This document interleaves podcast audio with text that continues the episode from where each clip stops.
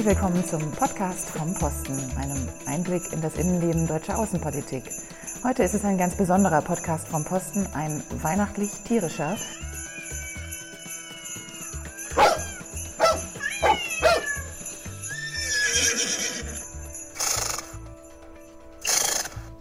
Und meine erste Gesprächspartnerin ist Mandy Probst, die uns ein bisschen was von ihrem tierischen Begleiter erzählt und natürlich auch von dem, was Sie und Ihr tierischer Begleiter im Auswärtigen Amt arbeiten. Denn ich glaube, Beowulf ist bei Ihnen nicht nur zum Spaß. Hallo, herzlich willkommen und vielen Dank, dass Sie dabei sind. Ja, hallo, und das mache ich gerne. Ja, der Beo ist nicht zum Spaß hier, sondern ist ein Arbeitstier von der Bundespolizei. Mhm. Und es ist ähm, ein dreijähriger Malino-Rüde und der ist ausgebildet für die Sprengstoffsuche. Und äh, wir tun hier im Auswärtigen Amt halt äh, alle Lieferungen, die ins Haus gehen, ähm, abspüren nach Sprengstoffen. Und äh, wir tun auch alle Bauarbeiter, die mit ihren Fahrzeugen hier auf dem Protokollhof oder direkt in die Einfahrten ins äh, Auswärtige Amt kommen, ebenso abspüren, genauso wie die Post und alle anderen Lieferungen, Möbel etc. Wie viele Tiere arbeiten denn im Auswärtigen Amt? Im Moment sind wir fünf Hundeführer mhm. Und es sind mehrere Rassen vertreten. Also meiner ist ein belgischer Schäferhund. Wir haben einen holländischen Herder hier. Dann haben wir einen deutschen Schäferhund und jetzt seit gestern mit Stand gestern bestandener Prüfung auch einen Golden Retriever ein buntes Team, was sich da zusammensetzt. Sie sagten es gerade, bestandene Prüfung. Das, was diese Hunde lernen müssen, ist schon beeindruckend. Ich habe das gerade nur kurz gesehen, als wir Beowulf begrüßt haben draußen. Der hört aufs Wort, setzt sich hin, legt sich hin, ist unheimlich toll erzogen. Ähm, machen Sie das alles? Ja, also wir bekommen die Hunde ähm, mit einem Jahr. Und äh, wir bilden die Hunde zusammen mit der Diensthundanlage in äh, Blumenberg im regelmäßigen monatlichen Training aus. Was natürlich nicht ganz reicht, also muss man auch im privaten Bereich mit dem Hund natürlich üben. Die Hunde werden ausgebildet in der Unterordnung, die müssen jährlich eine Prüfung in der Unterordnung ablegen. Und dann, äh, wenn wir die bestanden haben und der Hund gewisse Eignungen dafür zeigt, die bei der Ankaufuntersuchung und Eignung geprüft werden durch unsere Ausbilder, dann geht es 14 Wochen an die Diensthundeschulen und davon gibt es zwei, eine in Bayern und eine in der Nähe von Hamburg. Und dann mhm. heißt es 14 Wochen hartes Arbeit für uns beide, ja. Wenn man jetzt so einen Hund auswählt, ist man dann von vornherein schon bei der Bundespolizei eingestiegen mit dem Wissen und dem Willen, als Hundeführerin dort unterwegs zu sein? Oder sagt man irgendwann, ach, ich hätte gerne ein Haustier und dann passt das doch vielleicht zusammen? Oder kriegt man das angetragen? Wie funktioniert das? Also eigentlich ist der Werdegang so, man muss halt erstmal die zweieinhalbjährige Ausbildung machen bei der Bundespolizei, dann muss man einen Einzeldienstposten haben an der grünen Grenze, im Objektschutz oder eben am Flughafen oder am Bahnhof. Ich habe mich damals darauf beworben, initiativ, und habe gesagt, ich will unbedingt Hundeführer werden. Mhm. Momentan sind mehrere Stellen ausgeschrieben, dass man sich halt auf diese Stellen bewerben kann. Seit klein an bin ich mit Hunden unterwegs und ähm, es war halt mein großer Traum und ähm, ja, hat sich hier verwirklicht. Und das ist Ihr erster Hund oder haben Sie vorher schon welche gehabt? Nein, also ich bin seit 2002 Diensthundeführer, das ist jetzt mein dritter, habe aber privat auch schon immer Hunde gehabt. Mhm. Und äh, so ein Diensthund, ähm, hat der dann auch Feierabend und darf der am Feierabend mit Ihnen nach Hause fahren? Oder was macht der, wenn er Feierabend hat? Unsere Hunde sind wirklich 24 Stunden rund um die Uhr, sieben Tage die Woche bei uns. Wir haben natürlich auch die Möglichkeit, wenn wir mal in Urlaub fahren, die Hunde in der Diensthundeanlage sozusagen in die Urlaubsbetreuung zu geben. Dort werden sie dann betreut in der Zwingeranlage und durch unsere Zwingerwerte. Aber die Hunde kommen mit zu uns nach Hause. Also es ist jetzt auch nicht zwingend vorgeschrieben, dass wir ein Haus haben müssen mit Grundstück, was sich natürlich anbietet, aber wir haben auch Kollegen, die ihre Hunde hier in der Wohnung haben. Wenn der Vermieter damit kein Problem hat, ist es auch kein Problem bei uns, dass man die Hunde in der Wohnung oder im Haus hat. Aber sie sind vollwertige Familienmitglieder. Jetzt ist das ja doch ein ziemlich anspruchsvoller Job für so einen Hund. Der muss einiges leisten und Sie haben es ja vorhin gesagt, der muss sich auch eignen. Das heißt, er muss wahrscheinlich besonders gut riechen können, der muss besonders gut hören, lernen, clever sein. Das ist dann, wenn er hart gearbeitet hat, ja auch nur gerecht, dass er irgendwann mal in die Rente geht. Passiert das mit den Diensthunden auch? Und wenn ja, was passiert dann? Dürfen Sie den dann behalten oder zieht der dann weiter? Wenn der Hund im Dienst ist, ist er natürlich im Besitz der Bundespolizei. Da muss man dann auch wirklich auch sagen, dass es Arbeitshunde sind. Also wir lieben Hunde, wir Hundeführer lieben alle unsere Hunde, aber es sind eben halt wirklich Arbeitshunde. Und ähm, da muss man eben auch sagen, wenn das Team nicht passt, muss man ehrlich sein. Und dann kann es auch sein, dass manche Teams getauscht werden. Aber wenn man seinen festen Diensthund hat und mit dem die Prüfung bestanden hat, dann bleiben die wirklich äh, bis zur Pension bei uns. Mhm. Und die meisten Hundeführer ist es wirklich so, dass die Hunde auch ihr Lebendabend in der Familie verbringen. Mhm. Weil man sich mal aneinander gewöhnt hat. Ja. Die sind einem ans Herz gewachsen. Man arbeitet tagtäglich mit den Hunden. Die Hunde sind auch ausgeglichen, wenn sie ordentlich gearbeitet werden und auf Arbeit ihren Trieb ausleben können. Dann ist es auch wirklich so, dass sie zu Hause ganz entspannt sind. Und ich habe drei Kinder und bei mir laufen die Hunde zusammen auf dem Grundstück mit den Kindern in der Familie und es ist überhaupt kein Problem. Sie sagten Hunde, das heißt, Sie haben auch noch welche von vorher bei sich? Jetzt nicht mehr, die sind leider äh, letztes Jahr meine letzte Hündin verstorben. Aber ich habe privat noch eine kleine Jack Russell Hündin mhm. und die verträgt sich aber auch super mit meinem Dienst und das ist überhaupt kein Problem. Und da ist keiner auf den anderen eifersüchtig, weil der mehr Tricks kann oder nicht so viele machen muss? Nein. Wenn mein Hund zu Hause ist, dann der Große, dann hat er Feierabend. Der ist natürlich auch trotzdem bei den Spaziergängen dabei. Aber die kleine Hündin ist halt einfach ja, just for fun Hund, die ist für meine Kinder. Mhm. Und die fangen jetzt auch an mit Hundesport und deswegen haben wir uns entschieden, so eine kleine Hündin dazu zu nehmen. Und das passt. Das heißt, die bringen der, bringen der Jack Russell Hündin dann auch so ein bisschen was bei, was der Große auch kann. Ja, in der Unterordnung äh, laufen die, gucken sich das natürlich von der Mama ab und von dem Großen und armen das danach. Also mein Mittlerer, der ist jetzt sechs und der trainiert fleißig mit seiner kleinen Hündin. Jetzt haben Sie wahnsinnig viel Erfahrung mit Hunden und haben da wahrscheinlich äh, uns allen einiges voraus. Wenn Sie jetzt so einen Tipp geben dürften, wenn ich mir jetzt einen Hund hole, was wäre das Erste und Wichtigste, was ich beachten sollte? Oh, das ist schwierig. also man muss halt schauen, dass man sich wirklich ähm, eine Hunderasse zulegt, die zu einem selber passt. Wenn man sich für einen Hund entscheidet, der eigentlich viel gearbeitet werden muss, der Kopfarbeit braucht, sprich also zum Beispiel der Malinois-Schäferhund oder auch die australischen Schäferhunde, die jetzt gut im Kommen sind für einen Hundesport im Agility-Bereich, ähm, dann sollte man sich diese Hunde anschaffen. Wenn man aber eher dann sagt, okay, ich bin viel arbeiten, ich bin auch nicht so viel unterwegs, dann wäre vielleicht, naja, sagen wir mal, ein Mops angebracht. Aber man soll es nicht unterschätzen. Also es ist wirklich viel Arbeit mit dem Hund und dann sollte man auch ehrlich zu sich selber sein wenn man sich einen Hund anschafft, dass man den Hund wirklich artgerecht halten kann und sich auch um ihn kümmert. Und dann ist es einfach nur ja, viel Liebe, Geduld. Mein Spruch ist immer, es ist genau wie Kindererziehung. Was ich nicht möchte, kann ich dem Hund genauso beibringen, wie ich das bei meinen Kindern mache. Das gelingt bei den Kindern, meine Erfahrung, manchmal mehr, manchmal weniger. Ja, das ist bei den Hunden nicht anders. Sie hatten vorhin noch gesagt, wie so der Karriereweg ist. Man hat diese Ausbildung gemacht in der Bundespolizei. Und wie kommt man dann an so einen Job wie das Auswärtige Amt? Ist das etwas, wo Sie zugeteilt werden und machen Sie das dann für immer? Oder wird das irgendwann auch wieder wechseln und Sie gehen irgendwo anders und passen auf ein anderes Objekt auf? Also bei mir war es jetzt persönlich so, ich hatte vorher zwei Schutzhunde und war 15 Jahre, nee, Moment, 20 Jahre sogar, auf dem Bahnhof, Berlin-Ostbahnhof. Und ich habe für mich entschieden, ich würde gerne was anderes machen und möchte auch was anderes arbeiten, also nicht nur mit dem Schutzhund arbeiten. Und da hat man mir hier die Möglichkeit gegeben, gesagt, okay, hier am Auswärtigen Amt brauchen wir Sprengstoffspürhunde. Habe ich mich auf die Stelle beworben, habe hier mit der Inspektion gesprochen und hatte dann die Möglichkeit, dass wir gesagt haben, okay, wir kommen überein und das passt. Und dann bin ich hierher gewechselt und äh, habe meinen Hund bekommen. Ja, bin jetzt fertig mit der Ausbildung seit einem Jahr und funktioniert super bin hier sehr zufrieden. Das ist schön zu hören. Und das heißt, Sie bleiben uns jetzt auch eine Weile erhalten. Sie und Beowulf passen auf uns auf. Jawohl. Ja, dann bedanke ich mich ganz, ganz herzlich für das Gespräch.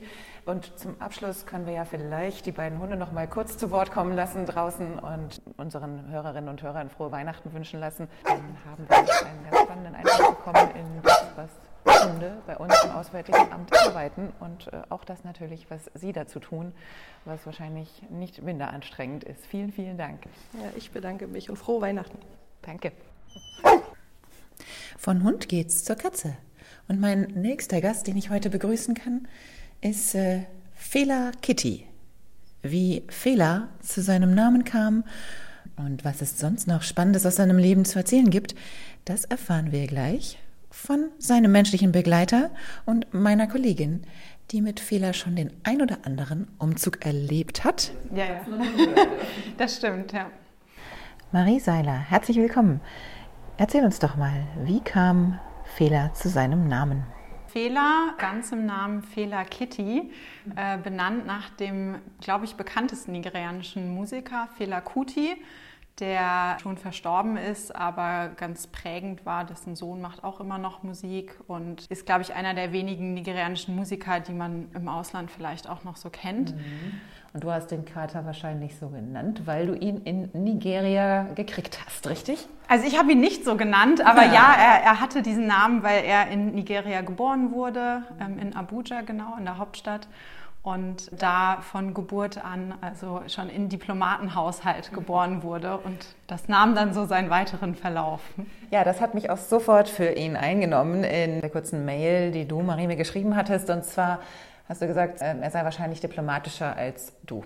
Das fand ich beeindruckend. Erzähl doch mal, wie hast du Fehler getroffen und warum hat er so eine große diplomatische Karriere schon hinter sich? Also ich habe Fehler kennengelernt durch eine Freundin, äh, eine Schweizerin, die für die Vereinten Nationen in Abuja tätig war damals und die Fehler als kleines Kätzchen aufgenommen hat. Und er ist geboren worden als Sohn der Katze des serbischen Botschafters in Abuja tatsächlich. Also in die höchsten diplomatischen Kreise hineingeboren, dann weiter bei der UN gemacht. Und ich habe ihn kennengelernt, weil ich auf ihn aufgepasst habe, ein paar Monate, als seine Besitzerin für die Geburt ihres ersten Kindes in die Schweiz geflogen ist. Und da hat er sich sehr wohl gefühlt, glaube ich. Und dann stellte sich einfach so im Laufe der Zeit hinaus, dass zwei kleine Kinder und die Tätigkeit bei den Vereinten Nationen und eine Katze schwer zu vereinbaren waren. Und da er ja mehrere Monate bei mir gelebt hatte und wir uns sehr, sehr gut verstanden haben, hatte sie dann gefragt, ob Fela vielleicht auch dauerhaft bei mir leben möchte und also weiter in den diplomatischen, deutschen diplomatischen Dienst wechseln möchte.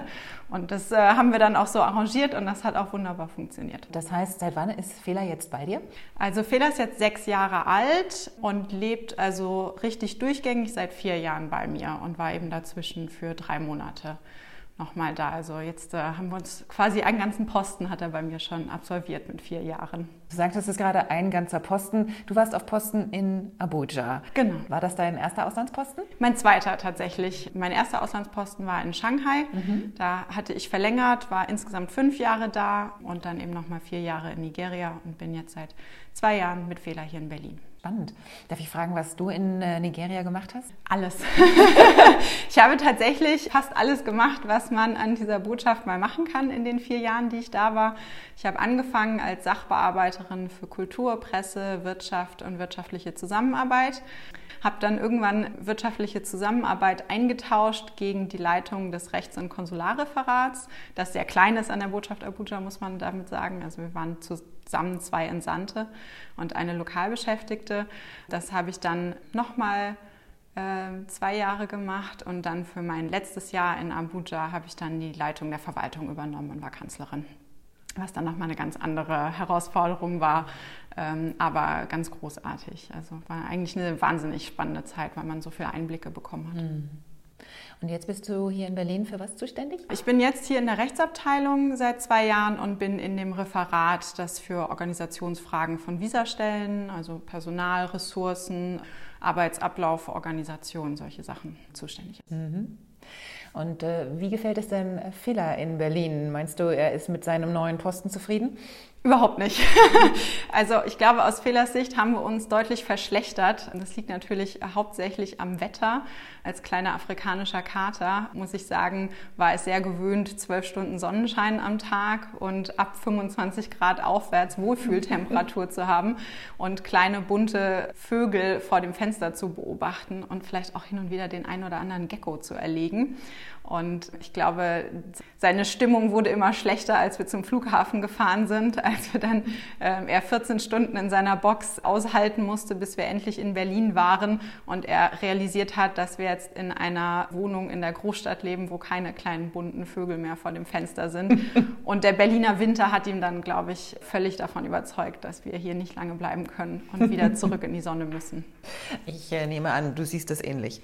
Also ich teile das durchaus. Leider kann ich mich nicht ein halbes Jahr in einem kleinen Tippi auf der Fußbodenheizung im Badezimmer verkriechen und warten, bis die Sonne wieder kommt. Das macht er nämlich. Also insofern versuche ich mich besser damit zu arrangieren und genieße auch die Zeit in Berlin sehr. Aber in der Tat ähm, freue ich mich auch schon drauf, wenn es dann irgendwann wieder rausgeht, zusammen mit Fehlern natürlich und wir vielleicht was finden, wo er auch wieder ein bisschen zufriedener mit den äußeren Umständen ist. Wie ist es denn mit so einem Umzug mit Kater? Macht man das im Flugzeug? Nimmst du ihn mit ins Flugzeug? Sitzt er neben dir oder muss er in den Lagerraum? Ich habe ihn mitgenommen, weil ich das, glaube ich, nervlich einfach nicht ausgehalten hätte, ihn unten im Lagerraum zu haben und nicht zu wissen, wie es ihm geht, weil das ja auch wirklich sein erster Flug überhaupt war. Er war ja immer nur in Abuja, nicht mal eine Viele lange Posten aber immer nur an einem Ort. Genau, nicht mal lange Autofahrten dazwischen, weil Abuja auch nicht so groß ist. Insofern hatte ich ihn also mit in der Kabine und das war ein großes Abenteuer, muss ich sagen. Also ich war wahnsinnig nervös, weil ich überhaupt nicht wusste, wie er das schafft, ob er sehr gestresst sein wird. Die Transportbox war eigentlich ein bisschen zu groß, als dass sie zugelassen gewesen wäre. Also das war wirklich sehr aufregend. Aber ich muss sagen, vielleicht liegt das an Fehlers charmantem Wesen. Ich hatte ganz tolle Mitreisende. Also ich habe mich hingesetzt, habe gleich Bescheid gesagt um mich rum, dass ich mit Katze reise und es tut mir sehr leid, falls er miaut und nervt. Und dann würde ich auch ähm, einen anderen Platz suchen. Und daraufhin haben mir erstmal die Mitreisenden Fotos von ihren Katzen auf dem Handy gezeigt und gesagt, sie verstehen das, alles gut. Und auch die äh, Flugbegleitung die waren alle wahnsinnig nett und haben das geschafft, mit der eigentlich zu großen Box sich zu arrangieren und dass alles trotzdem die Sicherheitsvorschriften natürlich beachtet werden. Es führte dann dazu, dass ich acht Stunden aufrecht sitzen musste, weil ich meinen Stuhl in gar keiner Weise mehr verstellen konnte. Aber es hat alles funktioniert. Fehler war mucksmäuschenstill und wahnsinnig lieb. Und beim Umsteigen in Frankfurt hat sich irgendwie jeder drum gerissen, auf ihn aufpassen zu dürfen, während ich mal auf Toilette gehe. Ja, also das war eigentlich dann ganz einfach und ganz stressfrei, aber ich hatte so große Angst. Also ich habe drei Kreuze gemacht, als wir wieder da waren und oder als wir zu Hause waren in Berlin und Fehler ist einfach aus seiner Box rausgekommen und dachte, das machen wir auch nicht nochmal. Ja, aber irgendwann wird es ja wahrscheinlich auf euch wieder zukommen. Wie lange hast du jetzt hier in Berlin? Vier Jahre ist der Plan. Also ich habe jetzt die Hälfte rum. Ich hoffe, dass er bis dahin ein bisschen vergessen hat wie das war. Und ich versuche tatsächlich auch vielleicht einen Posten zu finden mit einer Flugverbindung, wo man nicht so lange umsteigen muss oder nicht so häufig, damit das einigermaßen geht. Aber ich muss sagen, es gibt auch großartige Unterstützung hier im Auswärtigen Amt mit einer äh, inoffiziellen Interessenvereinigung der mitausreisenden Tiere im Auswärtigen Amt und ihrer Halter. Und da sind wir wirklich sehr gut vernetzt und da habe ich auch so viel Unterstützung erfahren im Vorfeld zu meinem Flug, wo ich so unsicher war. Ich bin noch nie mit Tier gereist. Die haben mir wahnsinnig geholfen und mich beraten, welche Papiere man braucht, denn es gibt ja äh, durchaus Haustiere im Amt, die, die noch viel äh, mehr gereist sind als Fehler und die sehr erfahrenen Besitzer konnten mir da wirklich auch mit dem Papierkram für die Einfuhr gut helfen. Und jetzt haben wir einen EU-Heimtierausweis für Fehler, also ist äh, der nächste Flug auch mit weniger Papierkram verbunden. also offiziell eingebürgerter EU-Bürger. Genau, ja, ich habe einen blauen Pass und ich war sehr stolz, als ich ihn entgegengenommen habe. Fehler war das alles egal, aber mindestens haben wir beim Tierarzt viel Eindruck mit unserem nigerianischen Haustierausweis hinterlassen. Ja, ich denke, dass Tiere wahrscheinlich für unsere Kollegen sehr häufig eine, eine ganz wichtige Rolle spielen. Gerade wenn man alleine ins Ausland zieht, ist so eine tierische Begleitung dann doch sehr wichtig. Deshalb wahrscheinlich auch die inoffizielle Interessenvereinigung, die sich da gefunden hat und doch relativ viele Mitglieder hat. Was meinst du, was sind so die exotischsten Tiere, die man da trifft? Ich glaube, dass es einfach wegen der Transporte manchmal schwierig ist mit sehr exotischen äh, Tieren, weil ich mitbekommen habe bei meiner Recherche für Fehler, dass die meisten Fluggesellschaften eigentlich nur Hunde, Katzen, Frettchen transportieren. Äh, selbst bei Kaninchen hört es schon auf. Aber ich weiß von Kolleginnen, die Pferde haben und die auch schon transportiert wurden, entweder per Hänger oder, glaube ich, auch einmal per Flug. Ich weiß von Vögeln, die es gibt, die auch irgendwie transportiert werden, aber dann, glaube ich, eher bei Landumzügen. Aber ich glaube, so aus, aus praktischen Gründen sind Hunde und Katzen wirklich das Verbreitetste, weil man die eben tatsächlich im Flugzeug mitnehmen kann. Dir vielen, vielen Dank jetzt für diesen Einblick in das tierische Leben mit Tier im Auswärtigen Amt und vor allen Dingen in die sehr beeindruckende diplomatische Karriere von Fela Kitty, dem sehr süßen schwarzen Kater, dem ich für den nächsten Umzug gute Nerven und dann einen neuen Sonnenposten wünsche, genau wie auch dir. Vielen Dank, auch im Namen von Fela, der auch andere Katzen dazu ermutigen möchte, diesen Karriereweg einzuschreiten. Ja, und mein äh, letzter Besuch dieses Podcasts, der führt mich nach Ludwigsfelde, wo ich Lana besuchen gehe, die hier sich inzwischen ganz friedlich auf den Boden gelegt hat und die Augen ein bisschen zugemacht hat, weshalb ich mich mit Matthias unterhalten werde, der wahrscheinlich etwas auskunftsfreudiger ist als die große alte Dame, die sich da hingelegt hat. Erzähl doch mal, Matthias, ähm, wo hast du Lana getroffen und seit wann ist sie bei dir? Ja, wir waren auf Posten in Malta mhm. und wir wollten beide einen Hund haben. Mhm und hatten überlegt, ein Welpe aus Tierheim oder doch vom Züchter. Ja. Und da es für mich der erste Hund war, haben wir uns entschieden, einen Welpen quasi ohne irgendwelche dramatischen Erlebnisse mhm. zu nehmen. Mhm. Deswegen haben wir sie vom privaten Züchter. Ja, und Lana kam mit 13 Wochen zu uns es war der Lieblingshund des Züchters. Also der, der Den wollte er auch nicht hergeben. Der hätte sie am liebsten selber behalten. Das heißt ja immer so, nur so ein bisschen Hunde suchen sich ihre Herrchen selber aus. Und ich denke, so war das auch bei Lana. Lana ist was für eine Rasse? Lana ist ein Cane Corso. Das ist eine ganz alte süditalienische Rasse. Wir, wir haben mal nachgeguckt, also es wurde berichtet, dass selbst Alexander der Große schon mit solchen Hunden unterwegs war, sind auch weit verbreitet. Also in Sizilien, Neapel, so, so die Ecke kennt die eigentlich jeder. Und das und, sind ähm, eigentlich Schäferhunde oder als was werden die gezüchtet? Als Wachhunde? Das sind dort eigenständige Wachhunde. Also die bewachen normalerweise große Farmen, können auch auf andere Tiere aufpassen, also auf Schafe, auf Ziegen, Hühner und sind meistens den ganzen Tag allein.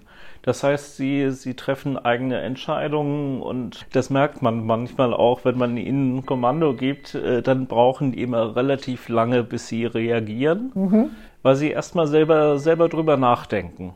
Lohnt sich das jetzt? Soll ich das machen? Ist das schlau? es sind eigentlich sehr intelligente und selbstentscheidende Hunde. Und das sind sehr große Hunde. Du hast gesagt, es ist dein erster Hund, den du dir jemals ausgesucht hast, den du jemals hattest. Der erste eigene. Der erste ja, eigene. Also mit Hunden hatte ich schon Kontakt vorher, mhm. aber äh, eben keinen eigenen. Ja. Wie kamst du dann darauf, dass du wirklich auch in dieser Größenordnung einen Hund brauchst? Und ich meine, du arbeitest im Auswärtigen Amt. Das ist ja so ein Job, wo man doch wahrscheinlich eher so einen braucht, den man mit im Koffer ein Flugzeug mitnehmen kann. Das, glaube ich, geht mit Lana nicht. Eher schwierig. Auf der anderen Seite kann man ja auch Hunde nicht einfach im Flugzeug mitnehmen, also auch kleinere nicht. Ich mag große Hunde. Ich habe als Kind schon mit, mit Bernardinern gespielt. Irgendwas ist da hängen geblieben. Ein ganz bekannter Hundetrainer dort hat uns einen Züchter empfohlen und meinte, da gibt es noch einen Welpen. Seitdem ist sie bei euch. seitdem ist sie bei uns. Und offensichtlich ja auch schon mit euch umgezogen. Wie ja, hat sich denn das abgespielt? Zweimal. Wie habt ihr das hingekriegt? Zweimal sogar schon. Zweimal von Malta nach Berlin und dann ein zweites Mal hierhin. So ein bisschen ins Grüne raus. Ja. Ja, wie ist das abgelaufen? Lana, die hat so eine Eigenart, sie kann es nicht ab, wenn man Koffer packt. Also sie merkt das Tage vorher, bevor man den ersten Koffer rausholt, merkt sie schon, mh, hm, da ist irgendwas im Busch und ähm, sie würde am liebsten in den Koffer reinkrabbeln, was meistens nicht klappt. Vielleicht müssen wir den Zuhörern nochmal erklären, also wenn wir sagen groß, das ist wirklich groß. Wie viel wiegt Lana? Sie wiegt jetzt ca. 45 Kilo, sie mhm. hat aber auch schon mal 53, aber da hatte sie dort deutlich zu viel. sie ist so ca. 62 Zentimeter hoch. Mhm. Ja, also die passt in fast keinen Koffer. Aber sie mag Koffer auch offensichtlich nicht so gerne, weil ihr da irgendwas suspekt ist, ja? Sie verbindet das mit dem alleine gelassen werden. Und äh, so, sobald sie dann im Auto ist oder ähm, dort ist, wo die Koffer sind, ist alles in Ordnung. Ja, okay. Und dann ist natürlich der Trick ganz einfach, die Koffer müssen besetzt werden, ne? Genau, wir sind mit, mit dem Auto von Malta aus gefahren. Wenn wir länger unterwegs waren, mit dem Flugzeug hätte sie sediert werden müssen. Wir haben uns entschieden, dass wir die, die Fahrt durch Sizilien, Italien genießen und, und eben, eben mit dem Auto fahren. Sie hat sich als erstes reingelegt auf die Rückbank auf den Koffer drauf und dann war alles in Ordnung. Dann wollte sie auch nicht mehr aufstehen. ja, und so hat sie es tatsächlich bis nach Berlin geschafft. Was hast du denn in Malta für einen Job gemacht, wenn ich fragen darf? Ich war dort im Sekretariat der, der Botschafterin zuständig, unter anderem für alle Belange der, der Botschafterin, mhm. für Presse, Kultur, für die Website und für IT. Hier in Berlin hast du auch wieder einen Job in dem Sekretariat angenommen, aber in einem ganz anderen Bereich, richtig? Ja, äh, ich arbeite aktuell im Krisenreaktionszentrum des Auswärtigen Amts, kümmere mich da aktuell um, um Reise- und Sicherheitshinweise. Gerade in Zeiten von Corona sehr, sehr wichtig für die Menschen, die jetzt irgendwo unterwegs sein müssen. Viele Leute sind ja dann doch mhm. gezwungen, noch von A nach B zu kommen und äh, lesen wahrscheinlich ja. sehr aufmerksam, was du da alles postest. Wir haben sehr, sehr hohe Zugriffszahlen. Also das hat man auch, auch gemerkt. Im März ging es hoch, Zugriffszahlen von von über, über eine Million oder mehr wow. pro Land. Und das über einen langen Zeitraum. Also so, so langsam ebbt das ab. Das Interesse ist immer noch sehr, sehr groß. Du hast mir erzählt, dass du zum Entspannen mal musizierst. Eigentlich gerne mit der Gitarre. Wobei Lana, die mich jetzt hier so freundlich angrunzt und abschleckt, hallo du Süße, lieber dein Saxophon mag. Deshalb hatten wir ja überlegt, vielleicht gelingt es uns, Lana davon zu überzeugen, unseren Zuhörern und Zuhörerinnen ein kleines Ständchen zu singen, weil sie ja großer Saxophon-Fan ist. Wenn du sie begleiten würdest, vielleicht kriegen wir euch zwei noch für ein Weihnachtslied. Na, mal sehen, was du davon hältst. Ob du uns was vorsingst heute zu Weihnachten?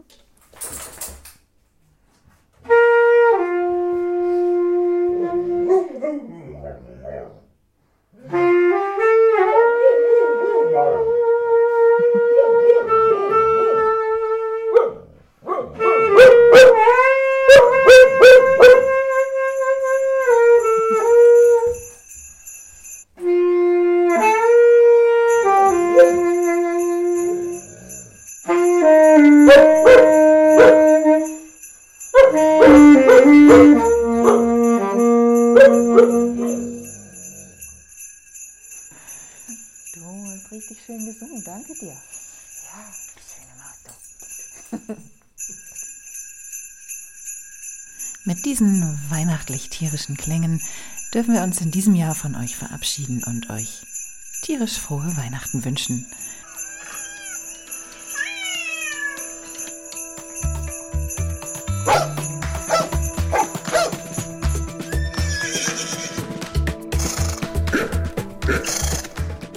Der Podcast vom Posten kommt auch im nächsten Jahr wieder und wir freuen uns wie immer über euer Feedback an podcast.diplo.de.